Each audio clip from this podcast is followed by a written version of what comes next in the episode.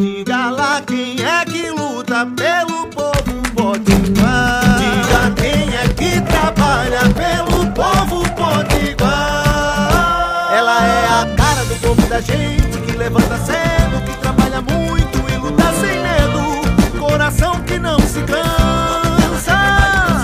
O nome dela é trabalho, é. Mas pode chamar de Dantas.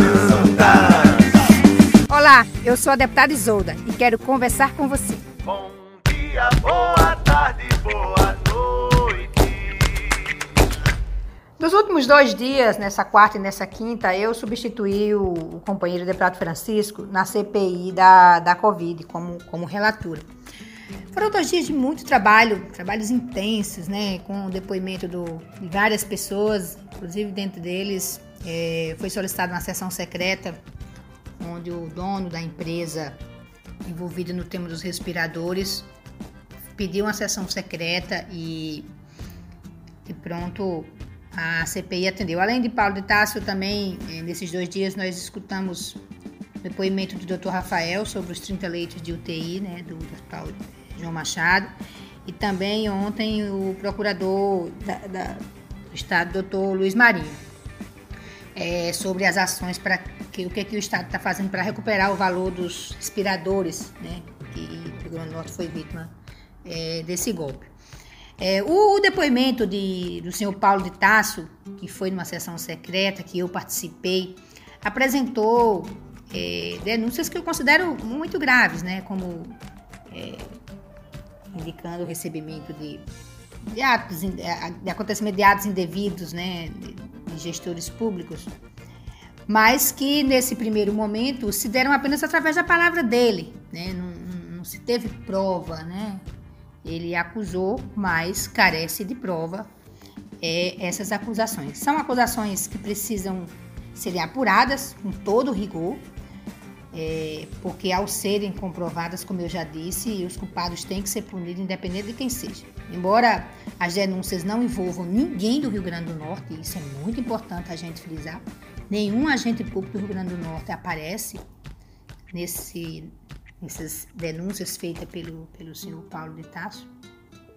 E nós temos, mesmo não, sendo, não tendo ninguém do Rio Grande do Norte, é, nós temos todo o interesse que sejam esclarecidos e que seja é, punido de forma justa, né? É, para que isso tudo seja esclarecido. É, estamos acompanhando todas as questões e zelando pela transparência e o compromisso com, com, com o que é justo, com o que é devido. Né, e que essa CPI não sirva como palco eleitoreiro para instrumento de para candidatura de ninguém. Né? A CPI é um instrumento da democracia e nós a defendemos pela importância que ela tem na democracia, né? E que seja feito melhor para o Rio Grande do Norte. Ontem o doutor Luiz Marinho, procurador do Estado, apresentou um conjunto de questões que o Estado tem feito desde o momento que soube né, do, do, do golpe para recuperar esses 4 milhões e 900 mil, que foi para a compra de respiradores. E a gente ontem fez um debate muito importante sobre isso, sobre os riscos que naquele momento era comprar, né? É, onde todo mundo estava procurando respirador. E o doutor Luiz fez uma pergunta que eu acho que era importante a gente refletir. Se você fosse gestor público, tem dois riscos que você tinha que correr. Uma era comprar respiradores e na ideia de que iria receber, lógico, né? É sempre o princípio da, da fé pública tem que ser considerado e pessoas morrerem. Eu não teria dúvida que eu compraria respiradores, né? E foi isso que o Estado fez, mas infelizmente é, foi vítima de um, de um grande golpe.